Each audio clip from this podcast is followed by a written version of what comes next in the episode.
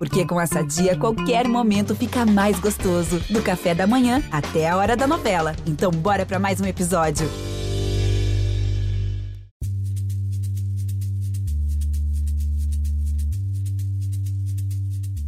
Travessia é meio aceitar que não depende só de você, assim, é aceitar que tem vários outros fatores e que o mundo vai influenciar e que seu tempo não é só seu desempenho, assim. Seu tempo é tudo, assim, é a corrente que você vai pegar, é o lugar que você entrou, é o caminho que você escolheu para fazer, é quanto de gente tinha ao redor, é, é muito mágico isso para um mundo que é tão competitivo, né? Que você acha que não, se eu só me esforçar e treinar, não. Você pode ser o melhor nadador do mundo, você vai cair e aquela senhorinha chinesa de 60 anos vai chegar antes de você. Eu sou Ivan Mizanzuki e meu convidado de hoje é repórter e escritor. Já ganhou os prêmios Comunix e Petrobras de Inovação no jornalismo, ganhou notoriedade com suas reportagens no BuzzFeed News Brasil, na revista Piauí e na Folha de São Paulo, onde trabalhou por 10 anos. Morou em Paris, Istambul e Nova York, mas foi no Brasil que encontrou as histórias inspiradoras de seus livros reportagem. Ricardo Ivânia, que narra a vida do artista de rua Ricardo Correia da Silva, conhecido como Fufão da Augusta, A Casa, no qual conta a história da seita de João de Deus, e a recente recém-publicada biografia Elke Mulher Maravilha. Essa última foi inicialmente lançada como audiolivro, formato em que ele também aposta para Rainhas da Noite, sua obra mais recente, e que conta a história das mulheres trans e travestis que comandavam a noite paulistana nas décadas de 70, 80 e 90. Ainda no mundo do áudio, ele apresenta os podcasts Além do Meme e Isso Está Acontecendo. Chico Felite, seja bem-vindo ao Conversas Paralelas. Oi, Ivan, tudo bem? Me sinto muito bem-vindo. Opa! Chico, já quero fazer um off-topic aqui, né? A última vez que eu entrevistei você foi lá no Anticast ainda. Eu acho que era, foi 2018, aquilo? Imagino que sim. Faz uns quatro anos. Quase quatro anos. Isso. Ah, tô vendo aqui, 13 de dezembro de 2018. Então, são três anos aí, né? E eu lembro que na época você não usava Twitter e você não tinha podcast. E agora você tem podcast, você dá curso de podcast, você usa o Twitter. O que, que aconteceu em três eu anos Eu não aí? uso o Twitter. Twitter, isso é intriga da oposição. Aham, tá meu certo. Twitter existe, mas ele tá em criogenia, ele tá em coma, ele só existe por obrigação profissional. mas eu não tenho prazer nenhum nesse universo em que você reina, Ivan Mizazuki, nenhum. Não, já reinei mais. Hoje em dia eu tô com medo de postar assim, acordei, daí falar assim, ah, você tá sendo desrespeitoso com quem dorme. Com as pessoas que não acordam, com as pessoas que têm dificuldade de levantar cedo, Ivan. Você não pensa nelas? É. Exatamente. Então, mas enfim, sobre a questão de podcast, como é que entrou nessa, cara? Eu te culpo em partes, assim, e culpo o Serial. Eu sempre gostei muito de áudio, assim, tanto que o perfil do Ricardo Correia, que era conhecido como Fofão da Augusta, o perfil que saiu no BuzzFeed e que, enfim, foi um salto na minha carreira e tal, ele também é contado em podcast. Tem um podcast narrativo que saiu junto, que pouquíssima gente sabe, inclusive eu mesmo não teria ouvido, porque foi um podcast que não foi distribuído, assim, ele é uma página de notícia do BuzzFeed com os cinco episódios ali num SoundCloud ali, meio colados, que nunca foi distribuído para as plataformas, assim, então não tá em lugar nenhum. Então era uma vontade antiga e eu já queria, em vez de ter feito um livro, ter feito um podcast narrativo dessa história. Eu lembro de ouvir alguma coisa, mas assim, eu lembro de ouvir a sensação que eu tinha era muito de tipo, eu tô aqui com um cara com uma história muito boa, o texto dele é maravilhoso, o podcast não tá à altura da história. Super. E daí o salto de qualidade que teve nas suas últimas produções, assim, foi muito impressionante de podcast. Você caiu de cabeça, estudou muito, o que aconteceu? Eu tinha tempo, na real, sabia? Porque essa coisa do primeiro deles ali, o desconhecido, que chamava o podcast sobre o Ricardo, sobre o Fofão da Augusta, era total que dava, assim, era resto de áudio feito para entrevista, sabe? Não era uma coisa. Hoje em dia, quando eu saio para fazer um podcast, eu saio só para fazer um podcast e, e tenho tempo para isso, assim, porque você sabe melhor do que eu que exige tempo, né? Fazer roteiro é um horror, assim, um horror, é uma vida de esculpir pedra, ficar batendo pedra na beira do rio, assim, leva horas de frustração, suor e lágrimas. Legal. Sei bem como é e eu fico muito feliz aí de ver você produzindo podcast de tão, tão alto nível. Acho que desde a primeira vez que eu li teu texto lá do Ricardo no BuzzFeed, eu já imaginava assim, pô, esse cara aqui mandar muito bem no podcast. E que bom que hoje a gente tem uma galera fazendo podcast narrativo. Então, fico muito feliz aí. Eu fico muito feliz, assim, é uma turma da qual eu fico muito feliz de participar, assim, e quero que cresça e quero, sou muito entusiasta mesmo, assim, eu acho muito massa, é o que eu ouço, é o que eu gosto, é o meu rolê. E agora, o importante que Conversas Paralelas é que você já falou sobre podcast em outros lugares, você já falou sobre seus livros, suas investigações incríveis em vários lugares. E aqui não vai ser lugar para isso, aqui vai ser lugar para falar sobre você faz travessia em alto mar. Eu quero que comece contando como começou isso, assim, tipo, porque quando a Giovana, minha produtora, falou: Ó, oh, o Chico gostaria muito de falar sobre travessia em alto mar, eu fiquei, hein? Né? Então, por gentileza, como é que começou essa Vamos história? Vamos nessa. Tudo começa com uma criança corcunda, como todas as histórias de natação, mas é verdade. Eu, como muitas crianças com problema de coluna, fui colocado na natação muito jovem, porque, enfim, natação é o exercício oficial das crianças com escoliose, lordose e cifose, né? E odiava no começo, assim, odiava todos os esportes, assim. Acho que em parte por ser criança viada, em parte por não ser muito a minha. Mas daí eu fui aprendendo a gostar da água assim, não sei se é uma doutrinação, se a gente vai se acostumando, ou se a água realmente é mole a pedra é dura e chega uma hora que você já tá habituado, assim, você já virou uma criatura meio anfíbia. Eu nado desde os 5 anos de idade, se eu não me engano. E começou a gostar com quantos anos? Nossa, muito velho, assim, comecei a gostar, se eu não me engano, com 16 ou 17, assim, que eu lembro que teve uma época na minha vida que eu tava muito regrado, eu não sei porque, não precisava ser tão regrado, mas que eu acordava às 5 da manhã para treinar. E eu nadava uma hora e meia. E eu tomava. Não sei porque na época eu ouvi que suco de cenoura era bom, então eu acordava às 5 da manhã, tomava suco de cenoura, um litro e meio, assim, uma jarra de liquidificador. é muito maluco, é muito coisa de seita, né? Você falou de seita agora. Eu me sentia parte de uma seita, só que eu era o único, assim, eu era o líder da seita e o seguidor ao mesmo tempo, a seita mais falida da história. E eu nadava uma hora e meia todo dia, assim, e eu não sei muito porquê, assim, mas acho que, quer dizer, hoje em dia eu sei, consigo articular um pouco o porquê, o prazer que me dá e tal, e a sensação e a importância que tem na minha vida, mas naquela época eu caí numa coisa meio febril de fazer muito isso, ainda sem saber que existia travessia, que foi uma coisa que eu só descobri adulto. Só descobri quase 30. Tá, você é um adolescente que tá curtindo nadar muito, já tá nadando há mais de 10 anos. É que assim, tem um papo que eu nunca acreditei de pessoas que fazem esporte, que dizem assim, não, porque é endorfina, você é viciante, não sei lá. É pior que crack. Para, para. É, é que eu sou. Eu, eu, acho que estão mentindo para mim. Não tá? Não. E eu acho que, inclusive, o adolescente Chico Feliz pensa, vou ficar um gostoso aqui pra, né, a autoestima adolescente não, ficar. Se quisesse ficar gostoso, eu ia puxar ferro, porque natação só te faz ficar parecendo um alienígena, né? O ET Bilu, assim. Porque você fica com o braço muito longo. Se você tiver sorte, você vai ficar com o ombro largo. Mas é isso, você fica magrelo, você fica um triângulo invertido, né? Porque você vai ficar com o ombrão e uma perninha tamanho P. Eu literalmente hoje, minha camisa é G e minha calça é P, vamos azul. Que é isso que a natação faz com você. Não te faz ficar um gostoso. Ela Entendi. faz te ficar um alienígena. Ela faz te tá. ficar fora de proporção. Tá, ok. E você chegou a pensar em Olimpíada, alguma coisa assim, competição, já que tá nesse nível? Jamais, mas eu fui federado, sabia? Eu, eu era peitista, nadava peito e não era ruim, assim, fiquei, sei lá, em segundo num campeonato local, assim, mas não, minha carreira durou pouco, assim. Eu tinha aula de inglês, sei lá o que que eu tinha, assim, mas não, não, acho que era o período que eu odiava, na verdade, acho que era o período que eu fazia porque eu tinha que fazer, assim. E daí eu passei um tempo sem, e daí quando eu voltei sem a obrigação, eu falei, caraca, eu gosto mesmo disso, assim. Isso é muito bom para mim. Então você nadou a tua vida inteira, nunca parou, nunca teve uma fase que você ficou, ah, foda-se, não vou nadar. Teve, adolescente rebelde, assim, acho que dos 13 aos 15 ou 16, antes de fundar essa seita de um homem só que acordava às 5 da manhã sem ter necessidade. E eu andava, não é que alguém me levava ou me obrigava, eu andava até a piscina, sozinho, uma piscina descoberta, e nadava uma hora e meia, todo dia. E até hoje eu não sei muito se era para lidar com algum grilo, com alguma crise. Eu sei que aquilo ali foi balsâmico, aquilo ali foi importante para mim na época, não sei porquê. E é até hoje, acho que é a mesma coisa, assim, a natação é onde a água é onde eu espaireço, assim, é o único momento da vida que eu tenho clareza, que é uma clareza que eu não tenho em terra firme, assim, clareza nenhuma. Minha mente é um ninho de mafagafo, só na água que eu sinto que ela tá um pouco límpida. É, eu já tô imaginando a cinebiografia aí de Chico Felice, abrindo com ele adolescente, entrando a vida, não sei o que, ah, mas na água eu me Quero que o calmo. Rômulo Estrela me interprete.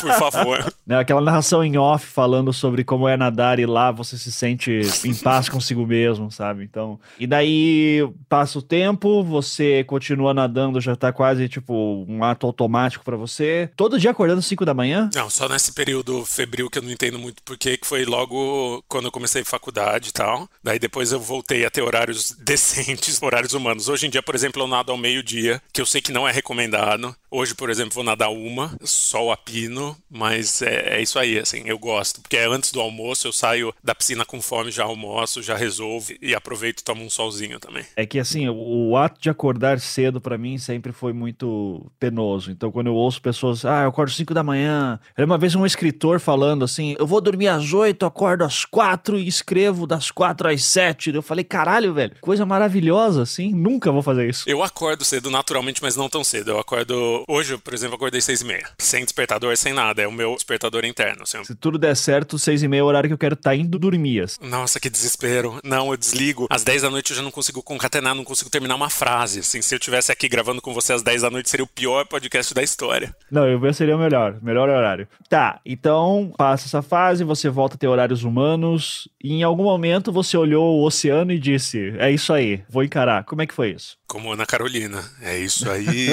é, Cara, foi numa imprudência, numa viagem para Ilha Bela, na casa de uma amiga da minha irmã, ainda razoavelmente jovem, assim, antes de fazer travessia e tal prova, eu devia ter meus 20 anos, e ela falou: vamos nadar até a ilha? E minha reação foi meio: quê? Ela, vamos nadar até a ilha. E era uma ilha que você via da costa que era meio longe, assim, e distância no mar, ela é sempre muito maior do que ela parece, né? Então, se ela te parece longe, é sinal que ela é muito longe. Para mim, aquilo não era uma possibilidade, eu nunca tinha pensado, assim, eu fui uma criança que cresceu indo muito pouco à praia, assim, eu nunca tinha pensado que você podia cair no mar e entrar no mar muito fundo, assim, e nadar no mar efetivamente até longe, assim, até uma ilha que fica, sei lá, 2, 3 quilômetros de distância. Ela falou, vamos nadar até a ilha. E eu falei, tá, meio impossível, como tudo, assim, tudo que eu for contar vai ser imprudente, idiota e não tentem em casa, assim, porque nada foi ideal, assim, inclusive minha primeira travessia foi um desastre. A gente caiu na água e nadou até a ilha. E subiu na ilha e no caminho viu tartarugas e foi uma coisa completamente mágica, assim, completamente mágica e transformadora. Eu descobri que eu podia entrar na água, eu que sabia nadar, né? Nadava fazia uns 15 anos, pelo menos nessa época, que eu podia entrar no mar e nadar até uma ilha. E era meio, tá, então serve para alguma coisa esse esporte, assim, não é só ficar dando volta no ladrilho, assim, da piscina. Ele tem uma função, ele me ajuda em alguma coisa na vida. Porque até então tinha sido só correr na esteira, sabe? Ficar indo e voltando numa piscina, que eu acho gostoso pra caramba, mas não é a mesma coisa. Quanto tempo que levou levou essa travessia até a ilha? Cara, eu não sei, mas deve ter sido coisa de uma hora pra ida, a gente subiu na ilha, ficou na ilha um tempo e uma hora para voltar, talvez um pouco mais. Não é considerado pouco não, assim, já foi uma coisa arriscada e ousada, assim, não tanto quanto minha primeira travessia, mas já foi arriscado e ousado, não é o tipo de coisa que eu recomendo, assim, você começa geralmente com 500 metros e num lugar que tá tendo uma prova, então tem gente, tem segurança, tem salva-vida, tem gente olhando, nesse caso foi eu e uma amiga da minha irmã que era mais velha, nadando uma boa distância até uma ilha sem ninguém vendo, assim, num dia sete da manhã na praia. Porque assim, uma coisa é tipo, ah, eu vou andar por uma hora, né? Se eu cansar, eu sento, eu não vou me afogar. Exatamente.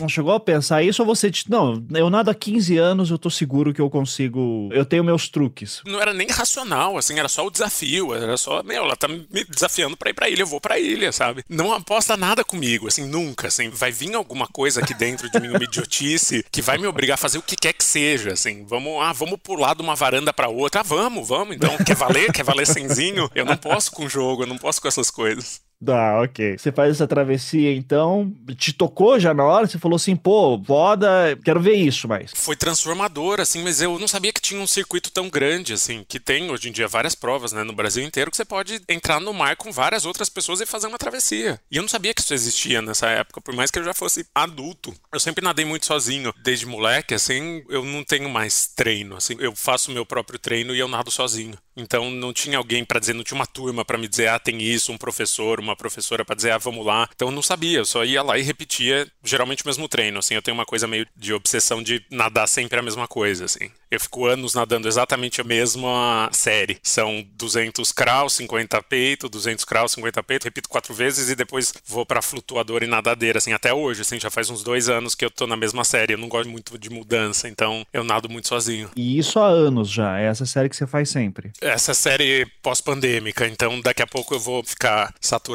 e mudar mas demora um tempo, assim, essa é a série pós-pandêmica, então faz mais de um ano que eu faço exatamente as mesmas piscinas, assim, é uma coisa até meio obsessiva para eu não precisar pensar a respeito, sabe? Para eu não precisar pensar, tá, vou fazer tiro agora, vou fazer costas, não, eu caio na água, meu corpo sabe exatamente o que ele tem que fazer por uma hora. Você falou de pós-pandêmico, durante a pandemia, quando começou, você ficou sem nadar? Como é que foi isso para você? Fiquei mais de um ano, foi um ano seco e horroroso, porque tudo fechou, né? Fechou a academia, até então eu fazia numa piscina subterrânea Betânia, aqui no centro de São Paulo. E daí ela ficou meses fechada, até que eu consegui descolar um esquema de ficar sócio de um clube que tinha uma piscina a céu aberto, mas eu fiquei um ano sem nadar e foi horrível, assim, minha vida ficou muito pior, voltei a fumar, acho que veio um monte de coisa junto, assim, acho que a natação também me suspende de fazer coisas erradas às vezes. Você não chegou a pensar, pô, vou alugar uma mansão que tem uma piscina e eu vou ficar nadando nela e eu vou quebrar, mas eu vou ficar feliz pelo menos? Ah, cheguei a pensar nisso tanto quanto eu chego a pensar em vou alugar um iate em Ibiza, assim, eu penso e jamais vou concretizar, assim. Não, mas pô, a situação financeira do Brasil tá tão boa, porque... Exatamente. Nós estamos com tantas promessas. Podia alugar uma mansãozinha ali, caramba. Qual? Pega um Airbnb, tá, alugar pra morar não, mas um Airbnb uma piscina, alguma coisa assim, chegou o a pensar? O máximo que eu fiz foi Airbnb na praia, daí eu nadava no mar e era sempre, meu Deus, era sempre um reencontro, assim. Era assim, meu Deus, que saudade que eu tava disso, como é bom, porque eu não faço mais isso. Daí eu lembrava, ah, eu não faço mais isso porque o mundo tá acabando, né? É verdade. Tem esse vírus destruindo, varrendo a face da Terra e esse não é o maior problema da humanidade agora. Eu quero saber como é que foi essa história de 2017 na Turquia. O que, que é essa travessia do Estreito de Bósforo? O que, que aconteceu? Como é que você chegou lá? Que aí a gente dá um salto, né? Porque é isso, tá. daí eu fiz umas provas picadas aqui no Brasil, tipo, Fuga das Ilhas e tal, são umas provas que são bem famosas, que você vai Prilha Bela, nada, vai, tem outra em Paraty, tem outra, tem em todo lugar, tem em Santos, tem onde você quiser nadar, tem, assim. Mas daí, era 2017, você sabe melhor do que eu essa história da Turquia. Não, eu só sei porque eu tenho a Giovana aqui que faz a pesquisa dela e me passa depois, tá? Então... 2017, eu estou saindo de um casamento, inclusive com o meu atual marido, um casamento que voltou, então, final feliz, galera, relaxa. Então não podemos falar mal. Exatamente, não, vou dizer mil maravilhas. Eu estou me divorciando do meu atual marido, daí eu decido num rompante, mas juro por Deus, num rompante, pegar um avião e ir para Istambul, cruzar a nado da Ásia para Europa que Istambul fica um pedaço da cidade em cada continente, né? Ela é bem a divisão e ela é dividida pelo Estreito de Bósforo. E tem essa prova que é super difícil de conseguir inscrição, que é cruzar o Estreito de Bósforo a nado, que eles fecham uma vez por ano, né? Um, um canal de água super importante, passam bilhões e bilhões de dólares ali em mercadoria, em navio e tal. E uma vez por ano eles fecham esse trânsito por quatro horas para um grupo de nadadores atravessar. E eu sempre quis fazer isso na minha vida, consegui uma inscrição. E é, é um esquema tipo comprar ingresso para o show do Kanye. Assim, você precisa ficar esperando da meia-noite um, refrescando e pegar, porque acaba muito rápido. Muito, muito rápido. E nesse ano eu tinha conseguido inscrição e não ia por causa de questão de grana e estava muito frustrado e tal, porque era muito caro, né? Um voo desse para fazer uma prova. E só que daí no meio da crise do divórcio, eu comprei um, uma passagem para o dia seguinte, entrei num avião e fiz essa travessia meio sem treino, meio sem nada. E meio deixando o trabalho de lado por uma semana, assim, fui para a Turquia e decidi fazer a travessia não importa o que acontecesse, assim. Subi no meu monociclo e saí dando o dedo para todo mundo, assim, mostrando o dedo do meio pro mundo. Fui fazer essa prova e foi inacreditável, assim, foi uma das coisas mais legais que eu já fiz na minha vida. Cara, 2017 as coisas não estavam muito fáceis lá na Turquia também, né? Tinha acabado de acontecer um grandíssimo atentado terrorista, era um dos motivos que eu não ia além da grana. Estavam acontecendo os atentados terroristas em lugares públicos e turísticos, assim, ou seja, 400 200 gringos de sunga num barco me parecia ser um bom alvo. Assim, não me parecia ser o melhor lugar para estar em Istambul em 2017, mas essas coisas de. Essa crise de separação me motivou, assim, me empurrou aí, eu fui e foi muito maluco, assim, foi muito maluco. Foi uma das coisas mais legais que eu vou fazer na minha vida, tenho certeza. É, eu tô até vendo aqui, uh, eu lembro que em 2016, julho de 2016, teve aquela tentativa de autogolpe na Turquia, que daí o Erdogan, ele mudou parte da Constituição, daí com isso ele ganhou poderes. Então, 2017, assim, o bicho tá pegando, né? A gente tá ali realmente numa situação em que o Erdogan tá sendo. Imagine, tinha conversa Turquia entrar na União Europeia, que foram encerradas por conta de toda essa maluquice que o Erdogan fez. E daí você fala assim: tá aí, eu, um homem gay, saindo de um casamento, vou para a Turquia, né, num momento de radicalização do país, para nadar no alto mar. E não só isso, mas eu, eu conto um agravante. Eu vou para a Turquia e fico na casa do meu ex-marido, porque eu fui casado com um turco. Por isso que eu gosto tanto de Istambul e, e, eu aprendi turco e eu morei lá, porque então não foi só fazer a travessia, eu fui para a Turquia ficar na casa do meu ex-marido que é turco. Eu acho que tinha uma certa rebeldia aí em tudo isso, assim, e não só no esporte. Foi para causar ciúme no Óbvio que fui. A primeira coisa que eu fiz foi postar uma foto no Instagram, assim, do mar de Mármara porque eu sabia que ele tava vendo. Nem voltei com Eza, que é muito meu amigo, que é uma pessoa maravilhosa. Era só, era literalmente para causar ciúme e para mostrar, tá vendo? Eu fiz. E ele ficou orgulhoso. Depois que a gente voltou, ele falou: Nossa, fiquei. Quando eu vi que você foi, eu fiquei de cara, assim. Eu falei: Parabéns. Ele realmente tem tutano, assim, alguma coisa ele tem.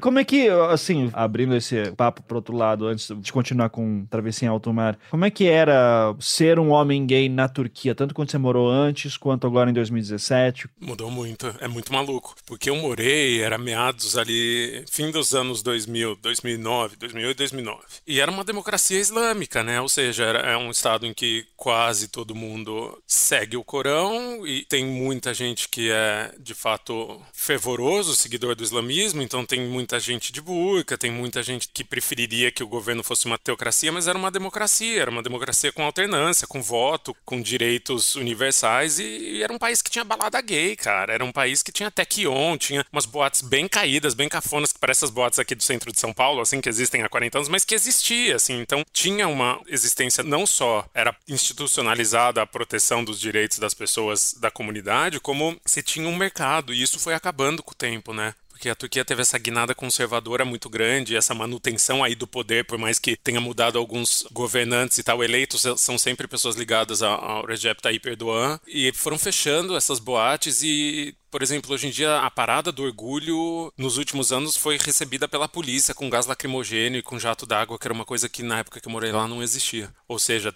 parece que estamos voltando para um período de sombras assim. E isso é muito assustador, mas na época que eu morei lá ainda era, acho que era o auge da liberalização, assim, era o auge dos direitos à diversidade. Então, foi massa, claro que é, é um preconceito mais sensível do que no Brasil, na minha experiência. Você sente mais olhares, você sente mais, você ouve mais coisa. Só que parecia que você tinha alguma garantia ali dada pelo Estado, uma garantia que parece que tá indo embora. É, eu lembro 2000, 2011, acho que tinha uma amiga que foi pra Turquia e ela se dizendo assim: olha, como mulher, me senti super bem, assim, não. Foi um relato diferente do que a gente geralmente ouve de países islâmicos na época. Claro, eu tô falando na época do meu preconceito, que eu não entendia direito também, né? Depois fui entender toda a diversidade que existe, especialmente ali no Síria, Líbano, Jordânia, né? E como é muito diferente de até país agora, tipo o Afeganistão, que tá acontecendo agora, né? Que é no Grande Oriente Médio. E daí eu fiquei muito espantado quando fui saber que a Turquia era um espaço muito livre, assim, né? Pra... Seria muito parecido com o Brasil, né? Existe uma homofobia muito grande, existe um machismo muito grande, mas existia setores que estavam avançando, né? Pra melhoria dessas pessoas. E daí, quando dá essa guinada na Turquia a partir do Erdogan, foi muito assustador de novo, né? Acho que o fato da Turquia quase ter entrado na União Europeia, um exemplo disso, e depois as conversas pararam. E hoje em dia tá mais distantes do que nunca, né? E hoje mais distantes do que nunca, né? Que teve também toda a parte, mas parece que foi uma outra vida, né? Mas eu lembro, Estado Islâmico, crise de refugiados sírios, Turquia virando ali meio que um fiel da balança para segurar muito refugiado, para impedir de entrar na Europa. Então é, foi era... exatamente a época que eu tava. Inclusive fui cobrir a crise dos refugiados no sul da Turquia que entravam pela Síria, que a gente não sabia ainda o que ia ser da Síria, assim. Não sabia se ia resvalar para uma guerra civil, não sabia o que ia acontecer, mas daí de repente milhares e milhares de pessoas iam vindo pela fronteira, ali Gaziantep e tal, iam entrando e o país não sabia o que fazer, assim, o que mudou muito também dentro da Turquia, assim. Esse fluxo de refugiados mudou muito o país também. Isso. E daí, voltamos para 2017, com você ali de sunga. Sunga toca, uma touca roxa linda que eu perdi e me ressinto muito por ter perdido. Era muito linda, com numeração e tal. Era... O esquema era muito profissional. E você foi o único brasileiro que participou. Tinha um dentista de Santa Catarina que também estava inscrito, mas que acabou não indo. Eu entrei em contato com ele. Ele acabou não indo por causa de medo de atentar terrorista e eu fui e não me arrependo nem um pouco, assim, porque é, é uma das travessias mais legais e malucas que existe, assim. Como é que foi? Por que, que ela é tão diferente? Porque acho que tem muito simbolismo, né? Muito simbólico você atravessar e tem toda uma mitologia, assim, que o Lord Byron foi a primeira pessoa a fazer essa travessia, sozinho e bêbado. Caralho, escreveu uns três poemas enquanto tava. Jamais. eu lembro de ter lido isso numa revista de companhia aérea uma vez, quando eu meio descobri que existia essa prova, até então eu não sabia. E tem o feito, né? Muito maluco. Não é que você entrou em Ilha Ilhabela e saiu em Ilhabela. Você entrou na Ásia e saiu na Europa. Assim, é abstrato e não existe. Claro que não existe, né? Você sai de lá, tipo, só cansado, mas foi uma piscina como qualquer outra, uma nadada como qualquer outra. Mas você entra na Ásia e sai na Europa. É muito doido isso. E de fato é um lugar muito grande, né? O Bósforo é muito grande, é muito movimentado. E separar tudo aquilo é como, sei lá, se parassem o porto de Paranaguá. Só que mais bonito pra galera nadar, assim. É muito. É, eu já ia falar assim, pô, pô Paranaguá aqui estamos falando da minha casa, né? Então. por isso que é por isso a referência. Eu quis deixar na região. Obrigado, muito obrigado. Quantas horas que foi essa prova? Cara, ela é relativamente curta, assim. Acho que eu fiz em uma hora e pouco, porque é uma prova de. São seis quilômetros, se eu não me engano, mas que a correnteza geralmente está a favor, então diminui meio pela metade, porque o mar tá nadando por você, não contra você. É só ida, não tem ida e volta? Não, é só ida, é só ida. Geralmente as travessias são, são isso, assim, você, você vai de um ponto para outro, assim, você não, não volta. E tem as travessias que são o mar nada com você e as que o mar nada contra você. E daí você leva muito em conta. Então, às vezes, nadar dois quilômetros com o mar contra você é muito mais difícil que nadar seis com o mar a favor. E a travessia, se tem uma coisa de mágica nisso, é que ela é completamente imprevisível. Assim, por isso que tem muita gente famosa que não topa fazer travessia. O Ian Thorpe, por exemplo, já foi para a Turquia no dia da travessia, não topou entrar na água, porque dependendo da corrente que você pega, dependendo de, de vários outros fatores, o Ian Thorpe podia perder de uma pessoa ruim. Assim, o Ian Thorpe podia perder de uma senhorinha de 50 anos, bem treinada. então, tem os nadadores muito competitivos e muito que muito ganhar não topam travessia, porque a travessia é meio aceitar que não depende só de você. Assim, é aceitar que tem vários outros fatores e que o mundo vai influenciar e que seu tempo não, não é só seu desempenho. Assim. Seu tempo é, é tudo. Assim, é a corrente que você vai pegar, é o lugar que você entrou, é o caminho que você escolheu para fazer, é quanto de gente tinha ao redor. É, é muito mágico isso para um mundo que é tão competitivo, né? Que você acha que não, se eu só me esforçar e treinar, não. Você pode ser o melhor nadador do mundo, você vai cair e aquela senhorinha chinesa de 60 anos vai chegar antes de você. Ah, não, mas da senhorinha chinesa de 60 anos aí eu, eu realmente teria medo. Assim, eu tem segredos, tem segredos aí. É um esporte da terceira idade, viu? Eu te digo que tem, tem muita gente dos seus 40, 50 e 60 anos que faz porque não tem impacto, né? É um esporte que machuca menos o corpo. Sim. E você diria que essa do Bósforo foi a sua mais emocionante a travessia que você fez? Ou teve outras assim que foram mais tocantes, que foram mais importantes, para te marcaram mais? Cara, eu acho que como grande feito foi, mas teve uma na pandemia, a única que eu fiz durante a pandemia que eu fiz sozinho, assim, que foi mais que me comoveu mais, assim. Que eu tava sozinho e foi, foi meio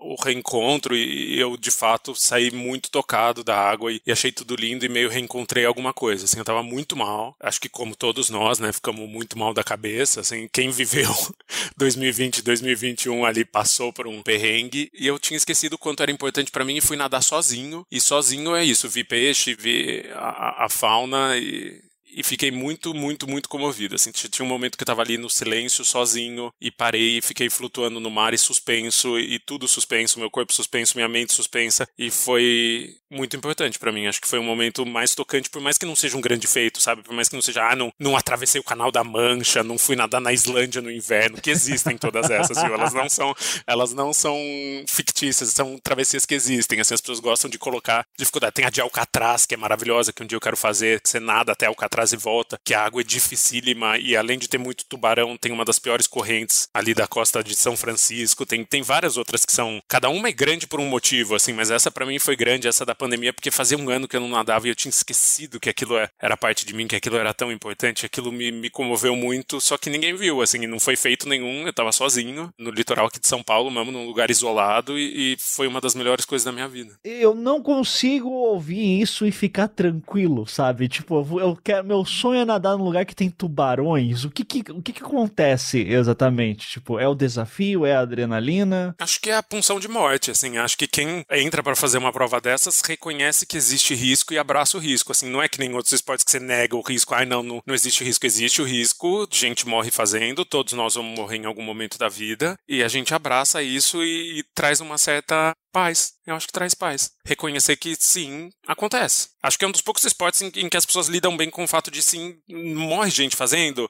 Morre. Não é tão frequente, claro, então tem um nível de segurança, mas morre, assim. Inclusive tem um livro que eu amo que fala muito sobre isso, que chama Why We Swim, Por que, que a gente nada, da Bonitsui, que discute exatamente isso, assim, sim, morre gente fazendo. Às vezes a temperatura da água é muito baixa, a pessoa tem hipotermia, a pessoa tem uma cãibra, afoga. Claro que você vai fazer tudo para que isso não aconteça, assim, mas acho que tem uma, um reconhecimento de finitude que não tem em outros esportes, assim. Eu, em 2019, final de 2019, eu dei um pulo em Manaus né? E daí conheci, já estava lá com uns amigos tal, e daí esse amigo disse assim: Eu vou levar vocês para conhecer o Rio Negro. E daí a gente foi nadar no Rio Negro. Daí quando ele fala nadar no Rio Negro, né? Eu tô pensando num rio pequeno, assim tal, né?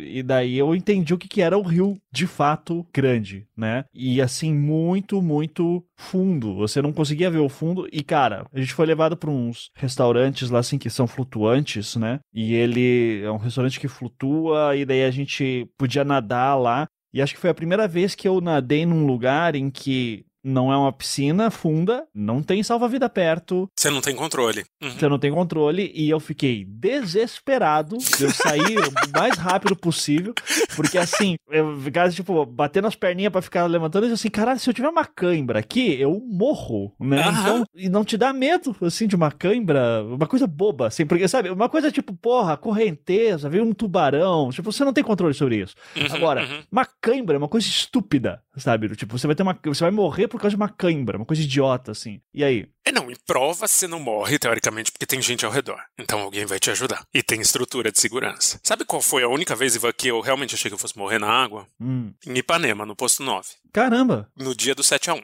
Caralho! Eu acordei às 6 da manhã para nadar. Eu não conhecia muito bem o Rio de Janeiro. Hoje em dia conheço melhor. Eu sei onde eu posso nadar no Rio de Janeiro. Na época, não. Enfim, idiota. Já, já disse. Não repitam, não tentam fazer em casa. Eu nadava em qualquer lugar do Rio de Janeiro, onde eu tivesse hospedado, a hora que fosse, sem, sem ver corrente, sem ver nada. Eu não consegui dar 10 braçadas. Assim, eu não estava no fundo. Eu fui pego por uma correnteza que eu quase morri. Eu quase morri. Eu tava na praia. Qualquer pessoa que estivesse na praia e não tinha ninguém na praia me veria. E eu quase morri afogado. Caramba. Sabe quando você pensa, agora foi. Foi a única vez na vida que eu pensei, agora foi. Eu não tenho mais controle, eu não consigo sair, eu não consigo respirar. E só que você aprende, você tem técnica, por exemplo, num caso desses, que você tá tomando um caldo de uma correnteza muito forte de onda, que você precisa não lutar contra, mas relaxar até você conseguir botar o nariz para fora. E foi o que eu fiz e, e, consegui me arrastar até a areia. E me, fui ajudado por um, por um rapaz que tava montando a barraca da Sônia. Serei eternamente grato.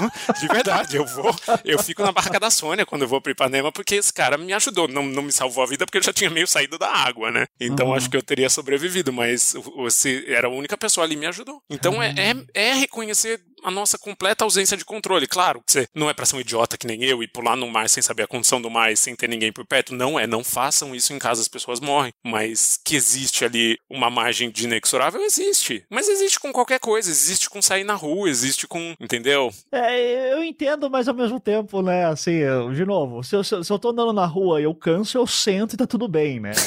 eu, eu, eu continuo. Numa travessia também, você levanta a sua touca ou sua mão roda, alguém te pega.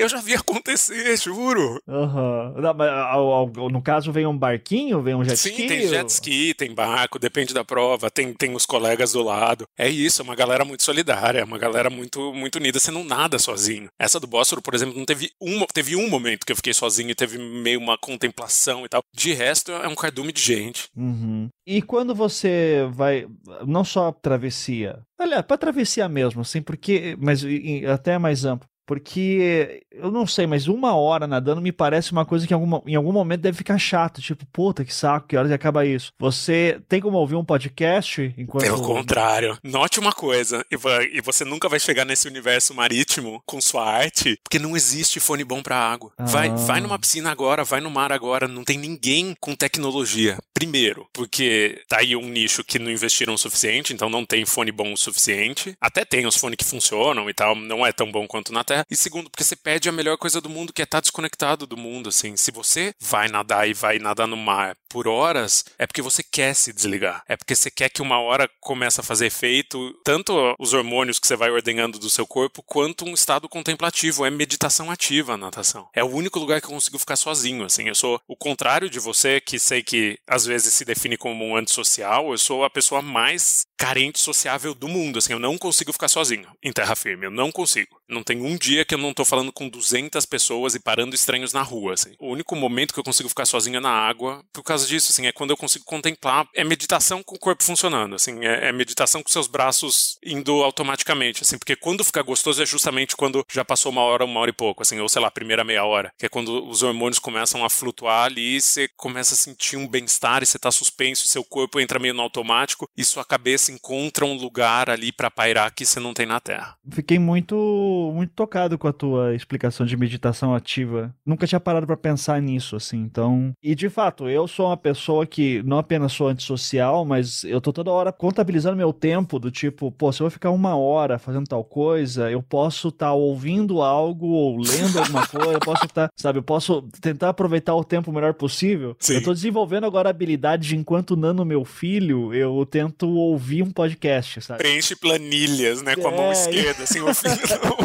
Exato. Então, eu tô, eu sou desse tipo. Então, é, e eu sei também que você tem um pouco desse lance meio workaholic, assim, Super, de a cabeça tá sempre 100% mas você encontrou alguma coisa em que você consegue desligar. É o único lugar que eu desligo. E é o único lugar em que eu não me cobro e que eu não posso fazer outra coisa. Eu não estou fazendo outra coisa porque eu não posso fazer outra coisa. Porque não tem mais nada para eu fazer. É um cabresto no seu próprio corpo de você se obriga a estar tá lá naquele momento e sua mente também. E é um dos pilares da, da minha vida hoje. É, que legal. E, e uma pergunta técnica aqui agora, tá? Tem diferença entre travessia e maratona aquática? Tem. Que a maratona aquática é, foi esporte olímpico, inclusive o Brasil ganhou ouro Super. no feminino, né? Ana Marcela, maravilhosa, merecidíssima. É, tem, porque a maratona necessariamente é longa, né? Uma travessia pode ter 500 metros, que é nada, assim. 500 metros é uma bobagem, mas já é uma travessia, assim. Tem travessias curtinhas. A maratona necessariamente é longa. Tem as de 10, tem as de 20, enfim. A, a olímpica foi de 10 quilômetros que a Ana Marcela Cunha fez em pouco menos de duas horas. Ela fez 10 em 2, que é um excelente tempo. E foi muito emocionante, assim. Eu chorei muito. Pois é, você começou a comentar nos, no, nas Olimpíadas, né? Você começou a comentar nos stories e nas redes sociais sobre uh -huh. natação. Como é que foi isso? Você, você ficou esperando, tipo, porra, quando saiu as Olimpíadas, pandemia do caralho, vai ser meu momento de catarse aqui, eu vou ficar falando. Você se preparou? Foi não, uma coisa do momento? Não, zero, zero. Foi super do momento. Até porque não era esperado, né? Aquilo que eu comecei a falar é um esporte imprevisível, completamente imprevisível, porque não depende de você, depende do mar, depende do vento. O fardo não cai só no atleta, sabe? Tanto que a Ana Marcela tentou um milhão de vezes, né? Ela foi campeã seis vezes e acho que, sei lá, era a quarta Olimpíada dela. Não é o esporte mais aristotélico que tem, não é se você treina e se você tá bem você vai ganhar, não é. Depende de muita coisa. Então você assiste muito mais pela surpresa do que pelo resultado, assim. Eu realmente fiquei surpreso e fiquei surpreso com quanto aquilo me comoveu, assim, porque, sei lá, acho, acho meio bonito, acho meio primal, acho,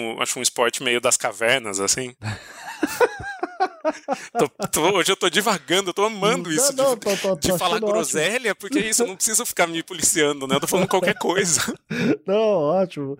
Você sente alguma coisa primal, assim, com isso? Você... Sinto. E rola um grupo, assim, tipo assim, porra, tem um. Sei lá, que nem a galera sei lá, do Clube do Cachimbo. Pessoas que se reúnem para falar de cachimbo. Daí você. Oh. Existe a galera que faz travessia e tem os seus grupos e se encontram e gosta de ficar pirando. Uhum, uhum. Rola, mas eu não faço muito parte, assim. Eu não gosto muito de clubinho, nunca gostei, assim. Nunca gostei de clubinho de jornalista, clubinho de. sei lá, qualquer outra patota eu, eu não me encontro muito. Nessa eu não me encontro muito e tende a ser. Desculpa, galera, mas tende a ser quase uma seita, assim.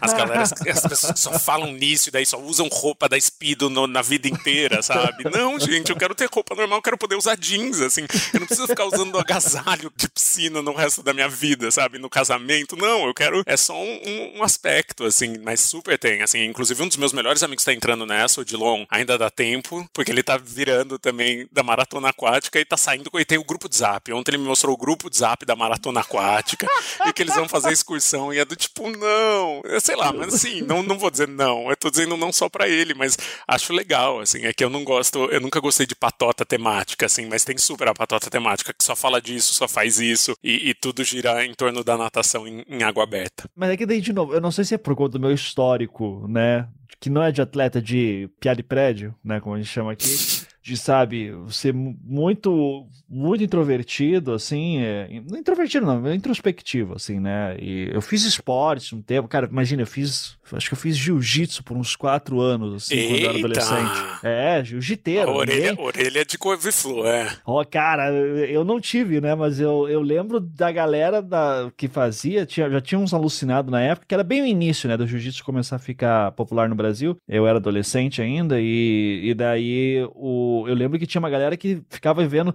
não, se você pegar um alicate quebrar a cartilagem, a tua orelha incha. Eu falei, cara, que loucura isso. É, é não, para mim é isso. para mim é, é, levar o personagem pra cama, assim, é, é botar uma máscara e se reduzir aquilo, assim. Acho massa se, se é do seu interesse, acho massa fazer, acho massa falar sobre.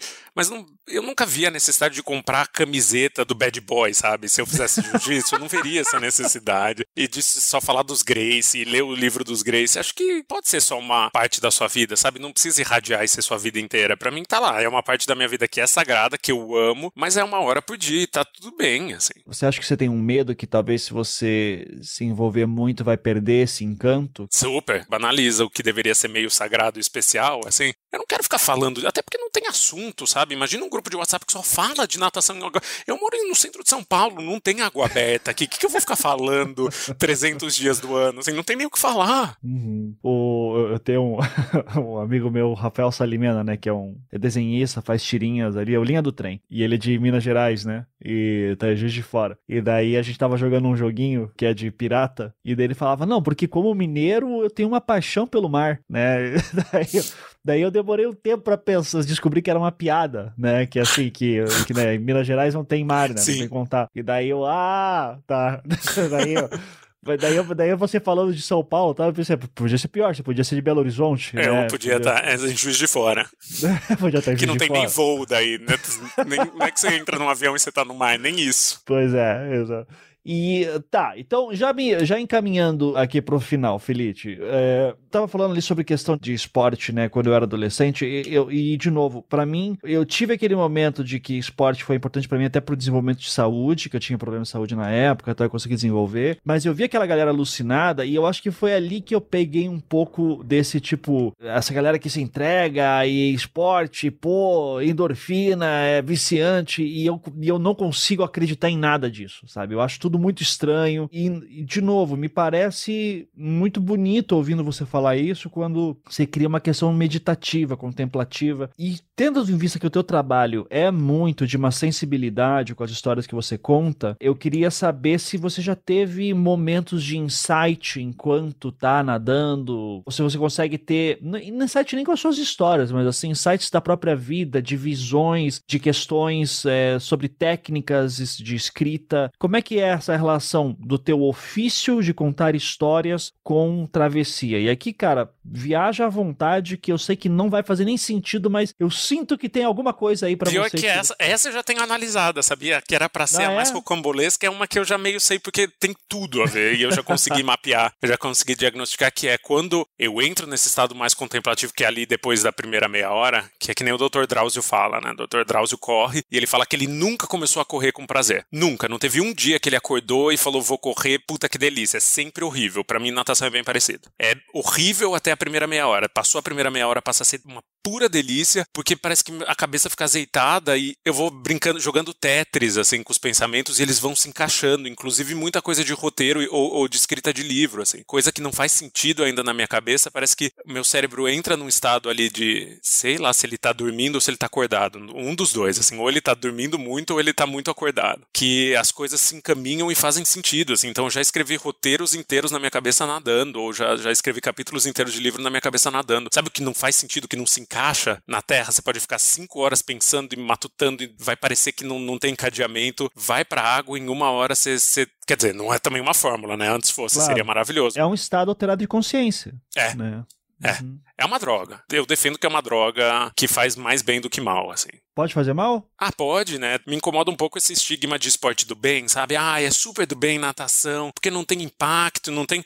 Cara, você vai num fisioterapeuta bom, ele vai dizer que é um dos esportes que mais leva a gente pra fisioterapia, porque é esforço repetitivo, né? Pensa, você fica duas horas fazendo exatamente a mesma abraçada. Isso não é bom para algumas partes do seu corpo, sabe? Ou pode não ser bom para algumas partes do seu corpo. Assim, não sei onde foi que a natação ganhou esse estigma de, ah, é o esporte do bem, é o esporte que só faz. Não, todo esporte tem um impacto impacto e, e, pode te fazer mal, sabe? E agora, sobre essa questão de estado alterado de consciência, eu tenho isso muito antes de dormir, sabe? Eu sinto que é o momento em que eu vou ter sacadas, porque eu tô relaxado, eu tô tentando dormir e eu geralmente tenho alguns desafios, por exemplo, tem uma história que eu tô com um entrave, putz, vai ser a minha diversão ficar deitado de olho fechado, imaginando como resolver ela. E fazer só isso antes de dormir. Você tem esses momentos nadando também? Sim, 100%, assim. Hoje eu vou nadar, ficar pensando naquela porra do. Ah, não, nunca, nunca usei tão funcionalmente, assim, nunca, acho que calha de, de acontecer, mas eu nunca precisei recorrer a isso, assim, nunca foi tipo, ah, hoje eu vou. Não, mas eu nado brigando. Eu amo nadar brigando, assim, tendo brigas imaginárias na minha cabeça, às vezes de hora, assim, do tipo, ah, é, o Ivan falou isso, eu devia ter respondido isso, isso, isso. eu fico ensinando na minha cabeça, e isso me dá um ódio que me faz nadar melhor, assim, acho que os meus melhores tempos, eu não sou louco do tempo, né, não, não tô competindo, mas, enfim, os meus, meus melhores desempenhos são quando eu tô tendo uma briga imaginária na minha cabeça, sabe, com o chefe, assim, ah, é, falou isso, eu vou dizer isso, isso, pessoa despida de talento, você é só um burocrata, e tipo, é, nadando, enquanto eu é. penso nada, assim.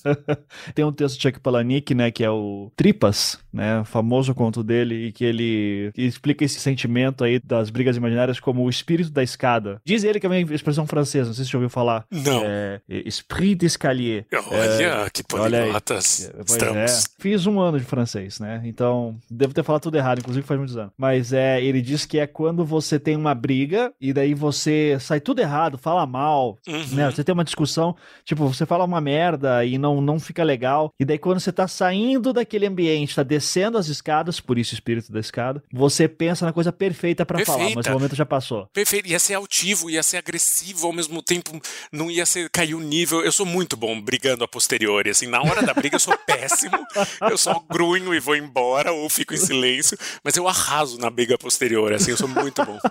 Ainda podia ser esporte olímpico, junto é, com natação. Espí... Natação com briga posteriori, eu ganharia, eu traria ouro pro Brasil.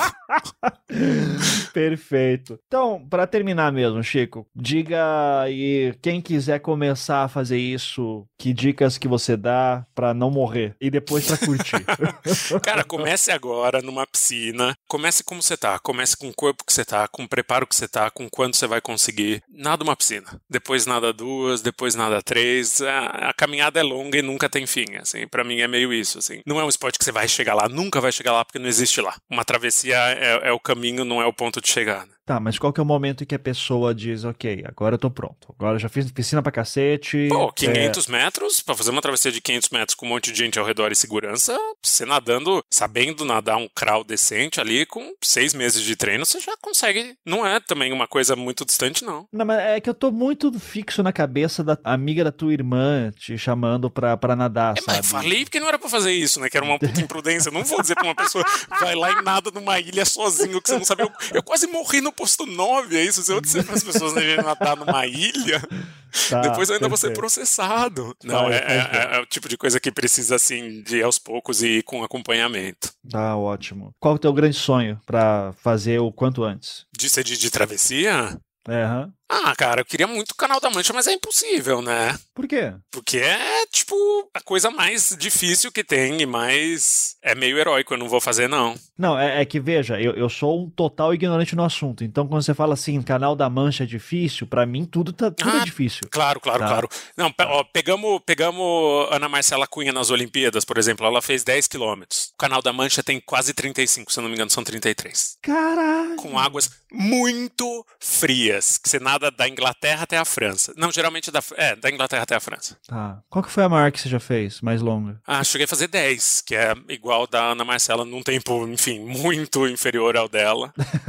Mas 10 ainda tá ok, assim, 10 eu consigo treinar. Você pega os seis meses antes, eu com 35 anos consigo dar conta. 33, eu não vou conseguir nunca. Não. E tá tudo bem. Você é a velhinha chinesa de 60 anos, consegue? Porra. Vai, vai, vai, essa, é, esse é o teu objetivo, 60 anos, canal da mancha, Não, cara. e é super, e é super o mar é super difícil. Pelo que eu lembro, tem uma adolescente brasileira que já conseguiu. Se não me engano, ela tinha 15 ou 16 anos. É, é, é um feito, assim. Esse é realmente pra pessoa merecer a nossa admiração. Caraca. Chico, eu não tinha noção que travessia em alto mar podia ser um assunto tão interessante, né? O que mostra com certeza também a tua habilidade, né? E esse carisma todo que você tem aí. Então, queria te agradecer muito por ter vindo aqui pro Conversas Paralelas. Imagina, eu adorei. Foi, foram férias, foram pequenas férias. Agora eu volto ao trabalho. Agora eu vou nadar e depois eu volto ao trabalho. E eu quero, por favor, que você faça seus jabás de sempre aí, né? O que, onde é que você tá, o que o pessoal pode te ouvir. Teu Twitter, né? Nossa, agora... jamais. Eu vou deletar, inclusive, só, só, só de despeito agora. Não vai ter mais Twitter nenhum quando esse episódio sair. Eu tô no Além do Meme, que é um podcast que só tá na Spotify. Tô no Isso Está Acontecendo, que é um podcast que investigou 10 comportamentos durante a pandemia, no Fantástico e no Globoplay. Saiu agora a biografia da Elke Maravilha, que chama Mulher Maravilha, pela editora Todavia. E o audiolivro reportagem Rainhas da Noite, que conta a história de uma máfia chefiada por travestis que existiu aqui em São Paulo de verdade. Assim, eram travestis mafiosas que tinham limusine e tinham milhões de reais. É, Rainhas da Noite, que tá num aplicativo que chama Storytel. E, e, é isso. Cara, o Chico realmente tem a habilidade de achar essas histórias, cara. Eu, eu, eu invejo muito. Eu só olho pra tragédia do crime aqui, né? E... Sabe o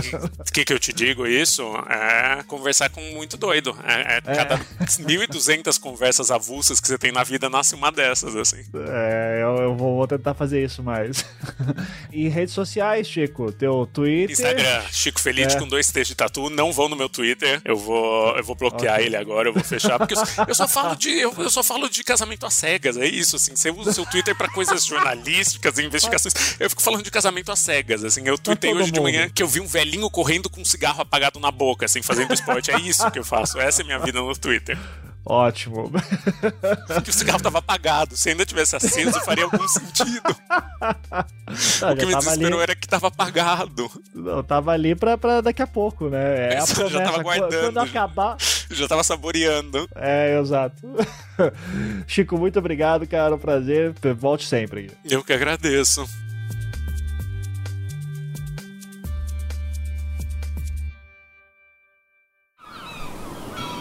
Este podcast foi editado pela Maremoto.